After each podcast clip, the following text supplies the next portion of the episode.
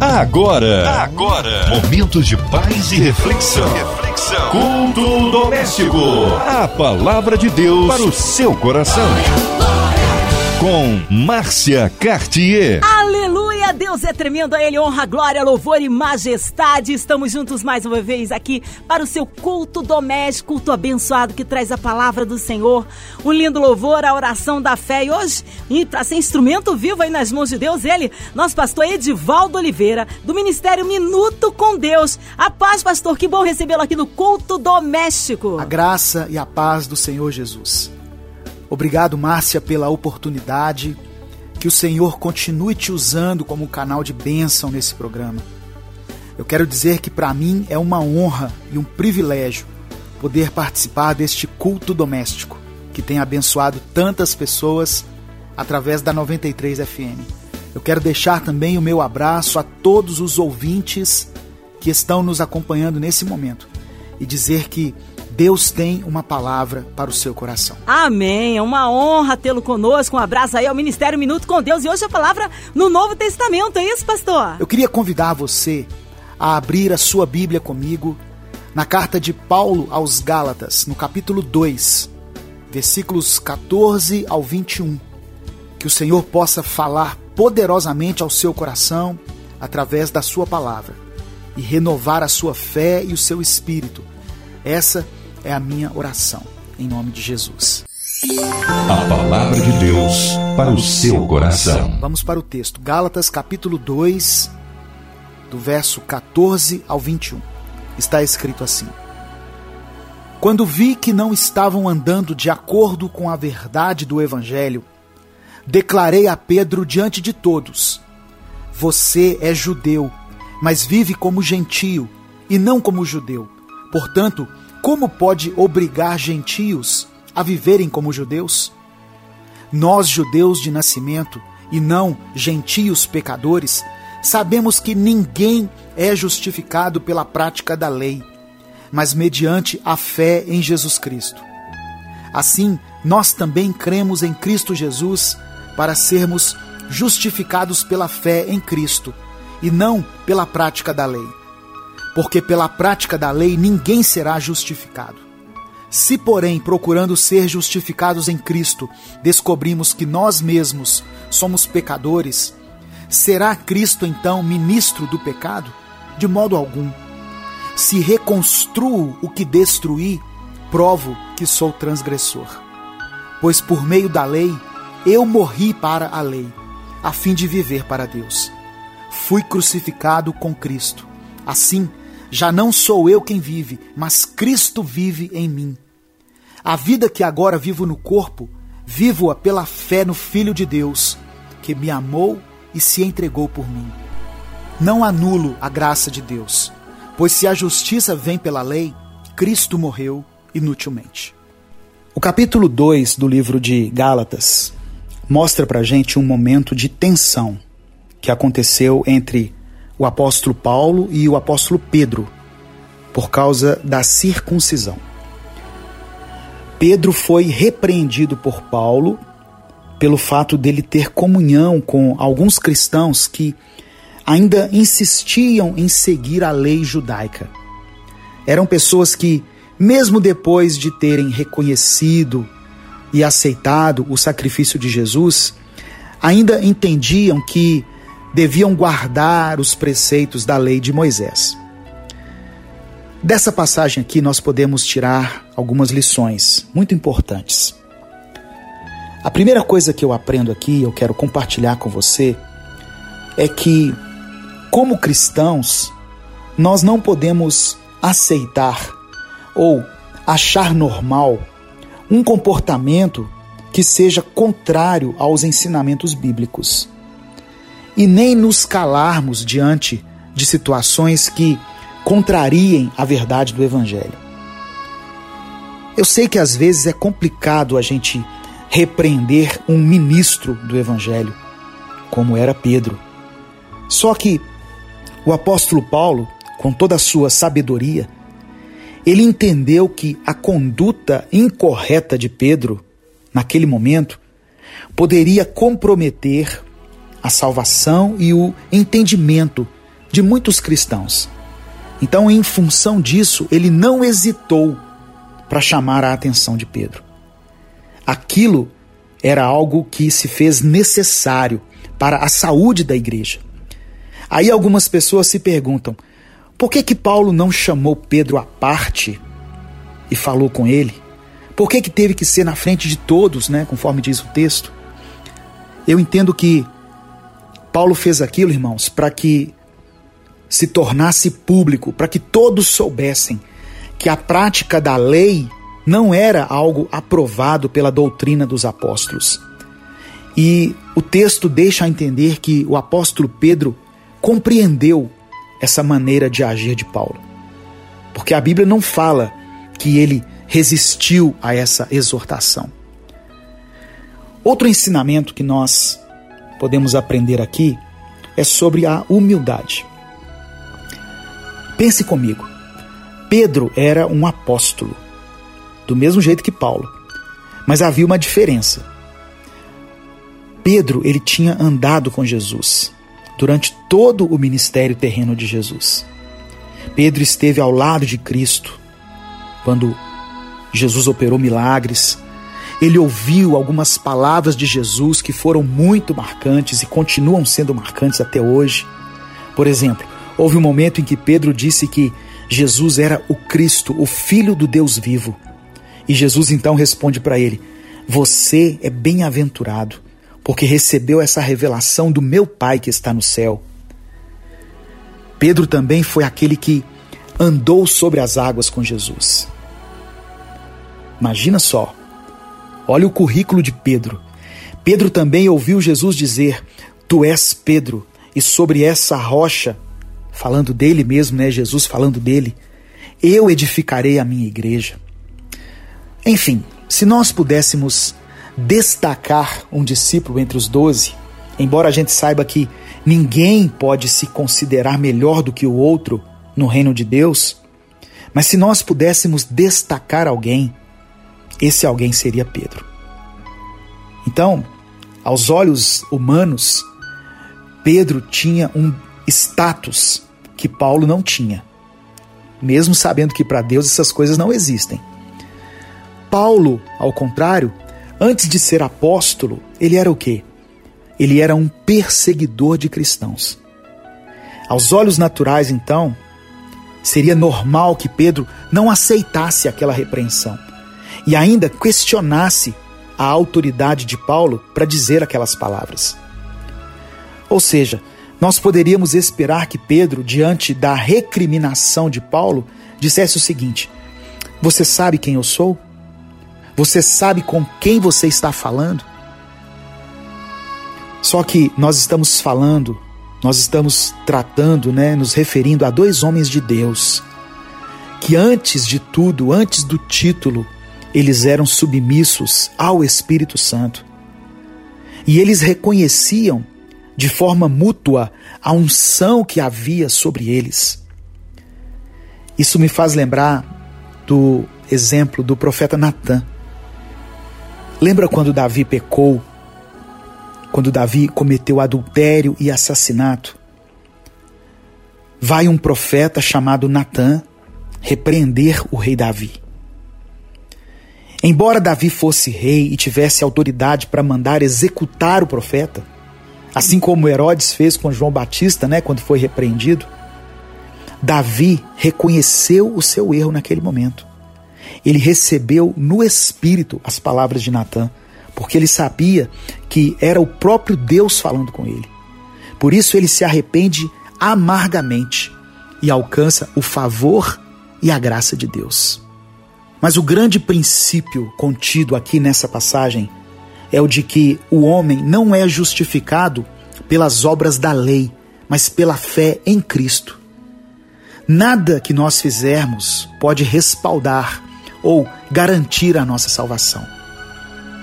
Eu quero ler novamente o verso 20, que diz assim: Fui crucificado com Cristo. Assim, já não sou eu quem vive, mas Cristo vive em mim. Depois que nós recebemos Jesus no nosso coração, nós nos tornamos filhos de Deus. e passamos a viver um tempo de paz, de amor, de justiça, porque somos, a partir de agora, novas criaturas. O versículo 18 fala sobre reconstruir o que se destruiu, no sentido de querer voltar às velhas práticas religiosas que nos foram transmitidas pela tradição dos nossos pais. E pensar que por causa dessa religiosidade é que nós vamos ser aceitos por Deus. Não é pelas suas obras, não é pelos seus méritos, é pela fé. Nada substitui o sacrifício de Jesus por nós na cruz do Calvário. E é pela sua morte que nós recebemos a vida e recebemos a salvação. Estamos mortos para o pecado, mas vivos para Deus em Cristo Jesus, nosso Senhor. O pecado não deve reinar no nosso corpo, porque agora, através do Espírito Santo, nós temos domínio próprio e não somos mais escravos do pecado. Meu querido irmão, minha querida irmã, preste atenção. Você agora é uma nova criatura em Cristo. As coisas velhas se passaram na sua vida e o Senhor fez tudo novo. Não se prenda mais aos pecados dos quais você já se libertou. Tem pessoas que estão ouvindo essa palavra, pessoas que um dia entregaram sua vida a Jesus, tiveram uma experiência tremenda com Deus, passaram por um processo de libertação, de cura, serviram a Deus durante muito tempo, mas agora têm sido tentadas a voltar atrás. Você precisa tomar algumas decisões. Todo dia você vai precisar vencer essa batalha que acontece na sua mente. Santidade é uma escolha que nós fazemos diariamente. Nós temos que vencer o diabo todos os dias. Temos que vencer o mundo. Temos que vencer também a nossa própria carnalidade, porque ela faz com que nós tenhamos uma tendência ao pecado. Mas aqueles que são guiados pelo Espírito de Deus são filhos de Deus e fazem as suas escolhas não baseados naquilo que sentem, mas baseados nos princípios de Deus e na Sua palavra. Você é livre para fazer as escolhas certas na sua vida. O pecado não prende mais você, você foi liberto. Quando nós entregamos a nossa vida a Jesus, algumas coisas foram removidas pelo Espírito Santo. Glória a Deus. Hábitos que nós tínhamos que eram prejudiciais, como o álcool, as drogas, o cigarro, o sexo ilícito, comportamentos que não condizem com um servo ou com uma serva de Deus. Tem pessoas que falavam muitos palavrões, pessoas que eram mentirosas, que roubavam, que eram idólatras. E aí veio o Espírito Santo e fez uma grande obra na sua vida. E agora tem pessoas querendo voltar a essas práticas. Ô oh, irmão, misericórdia. Apocalipse capítulo 22 diz que o santo deve continuar a se santificar. Aquele que é santo se santifique mais ainda.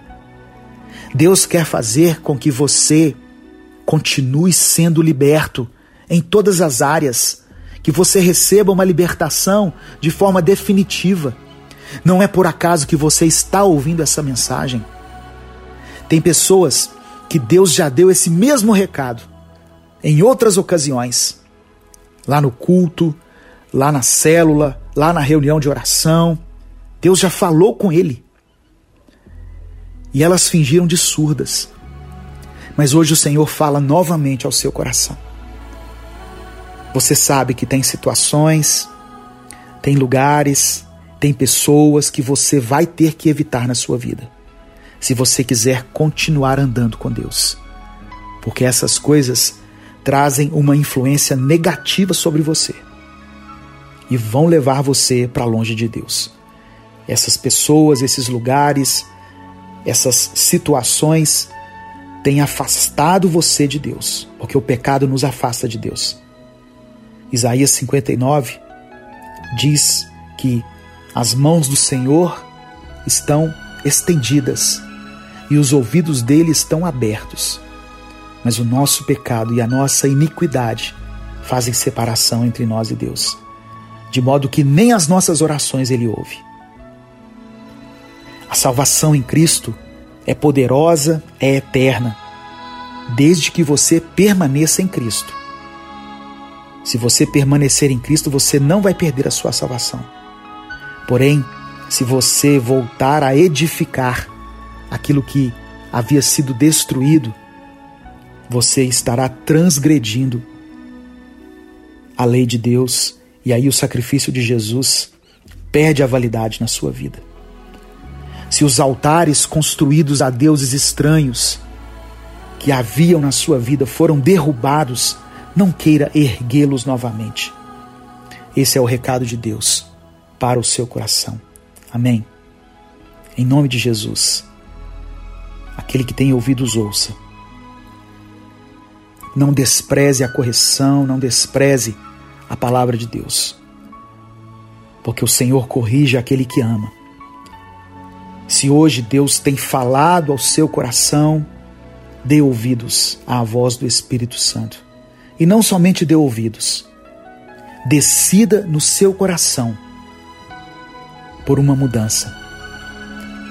Decida fazer escolhas certas a partir de agora. O que Deus manda dizer a você através dessa palavra é para que você diga não ao pecado. Você já está crucificado com Cristo. No dia em que você levantou a sua mão, no dia em que você aceitou a Jesus, convidou a Ele para entrar no seu coração.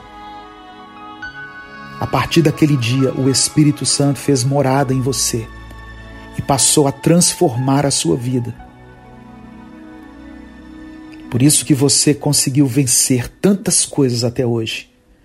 Por isso que Deus abençoou a sua vida. Por isso que o Senhor cuidou de você como filho, porque você reconheceu a Cristo, porque você abriu o seu coração. Eu sei que o apelo do mundo às vezes é muito forte. Eu sei que o apelo da carne às vezes fala muito alto na nossa vida. A palavra do Senhor diz que a carne é fraca, mas a palavra também diz que o espírito está pronto. Submeta-se ao Espírito Santo. Deixe que o Espírito Santo domine o seu espírito.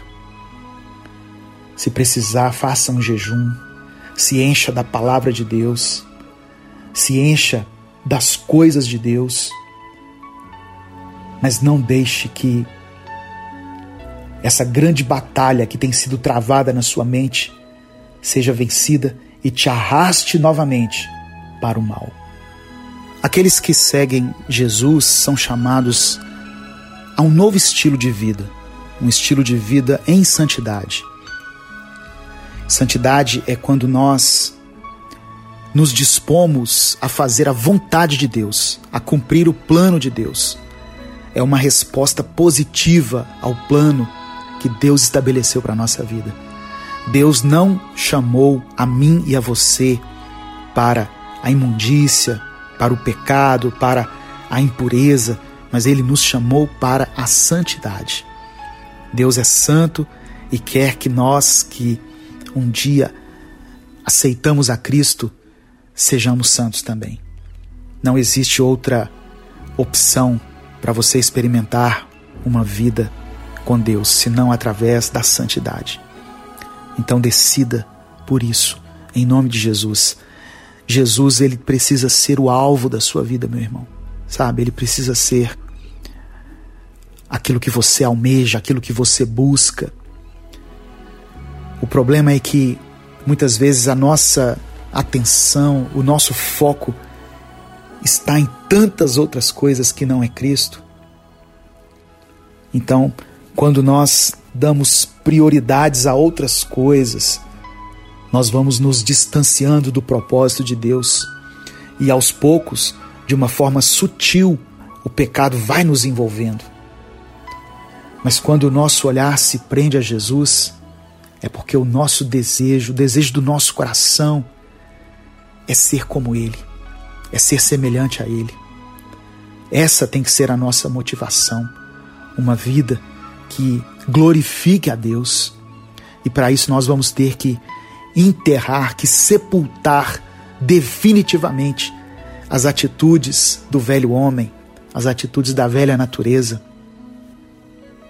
Porque as nossas atitudes é que revelam se nós estamos comprometidos com Deus ou não. Quando nós não estamos comprometidos com Deus, nós estamos comprometidos com as trevas. Não existe um meio termo, não existe ficar em cima do muro no mundo espiritual. É como se o muro pertencesse ao diabo, sabe?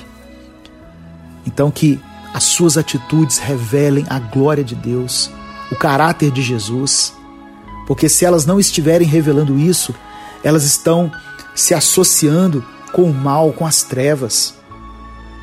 Nós precisamos ser a resposta de Deus. Por isso Jesus falou assim: vocês são a luz do mundo, vocês são sal da terra. Nós precisamos fazer a diferença nessa geração. Muitas pessoas falam que essa geração é superficial, é rasa, não se aprofunda no relacionamento e na intimidade com Deus, por causa de tantas distrações, de tantas coisas com as quais nós nos envolvemos, mas que nós comecemos a mudar isso em nome de Jesus. Nós comecemos a mudar esse quadro e possamos ser reconhecidos como uma geração apaixonada por Jesus, apaixonada pela obra de Deus, apaixonada por santidade, apaixonada em fazer a vontade de Deus. Em nome de Jesus, que a nossa vida reflita a vida de Cristo que nós possamos permitir que as pessoas vejam Cristo em nós.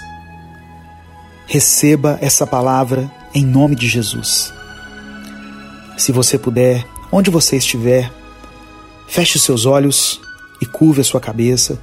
Eu quero orar por você. Amém, que palavra abençoada. Deus é tremendo. Muitas vidas foram alcançadas nesta noite que o Senhor nos concede. Mas agora queremos unir a nossa fé, a do pastor Edivaldo Oliveira, que instantes em oração, ele que é do ministério Minuto com Deus. Quero incluir você, ouvinte, você no hospital, você encarcerado, você em seu lar, no seu trabalho, você que está em, em qualquer parte do Rio, do Brasil, em qualquer outro continente, onde quer que você esteja, você que talvez com o coraçãozinho triste, lutado ou passando por momentos momentos de privações, que o Senhor possa alcançar a sua vida, incluindo toda a equipe da 93 FM, nosso irmão e senador Harold de Oliveira, irmã Evelise, Marina, Andréa Mari Família, Cristina X de Família, nosso irmão Fabiano Fernandes aqui, o nosso sonoplasta, Minha Vida e Família, o pastor Edivaldo Oliveira, Sua Vida, Família, Ministério, nossas igrejas, nossos pastores, missionários em campo, a cidade do Rio de Janeiro, nós queremos colocar as autoridades governamentais, o nosso presidente, incluindo aí todas, todas as pessoas que estão talvez acometidos desta pandemia, que o Senhor venha sarar a nossa nação. Vamos orar com o pastor Edivaldo Oliveira, do Ministério Minuto com Deus. Senhor, nesse momento eu quero colocar diante de Ti a vida desse irmão, dessa irmã que estão ouvindo essa palavra. Eu sei que o Senhor sabe de tudo que eles têm passado, das suas lutas, suas dificuldades. E sei que o Senhor tem poder para abençoar as áreas que têm sido afetadas nessa crise que temos enfrentado. Por isso eu te peço, vá de encontro às necessidades dos seus filhos e faça com que todas elas sejam supridas em nome de Jesus. Abençoa aquele que tem vivido dias de escassez, que não tem conseguido sustento para sua família, para os seus filhos. Abre as portas àqueles que estão desempregados. Abençoe todos que foram afetados de forma direta e indireta por essa crise. Em nome de Jesus. Senhor, eu coloco diante de ti a MK Music e a Rádio 93 FM que tem feito uma grande diferença nesse tempo de crise através da sua programação. Que o Senhor continue inspirando todos que compõem essa equipe, desde a diretoria até aqueles que executam as tarefas mais simples, mas que fazem com que essa programação chegue ao ar com qualidade, não medindo esforços para que vidas sejam alcançadas e transformadas pela Sua palavra. Eu te peço também que o Senhor dê sabedoria aos nossos governantes para lidarem com essa pandemia e que a Sua igreja, a igreja do Senhor, representada aqui na terra, tome posse da autoridade que o Senhor deu a ela na cruz do Calvário e siga sendo instrumento de paz e de bênção aqui nessa nação. Eu oro em nome de Jesus. Amém. Aleluia! Vai dando glória, meu irmãozinho. Recebe aí sua vitória, porque o Senhor é o Deus do impossível, o Deus que opera na vida daquele que crê. Pastor Edivaldo Oliveira, mais uma vez agradecendo aí a sua presença, a sua palavra, suas considerações finais, o nosso carinho ao Ministério Minuto com Deus. Mais uma vez eu quero agradecer a oportunidade e me despedir aqui da Márcia deixar um enorme abraço a todos os ouvintes da 93 FM e, se me permitem, pedir que sigam Minuto com Deus nas redes sociais. Pesquisa lá Minuto com Deus, Pastor Edivaldo Oliveira. Estamos no YouTube, no Facebook, no Instagram e em várias outras plataformas. Amém? Que Deus te abençoe. Um grande abraço a todos, em nome de Jesus. Glória a Deus pela vida do pastor Edivaldo Oliveira, do Ministério Minuto com Deus. Seja breve retorno, nosso pastor. E a você, ouvinte amado, continue por aqui. Lembrando que você pode ouvir o Culto Doméstico em podcast nas plataformas digitais. Graça e paz em Cristo Jesus. Você ouviu? Você ouviu? Momentos de paz e reflexão. reflexão. Culto doméstico. A palavra de Deus para o seu coração.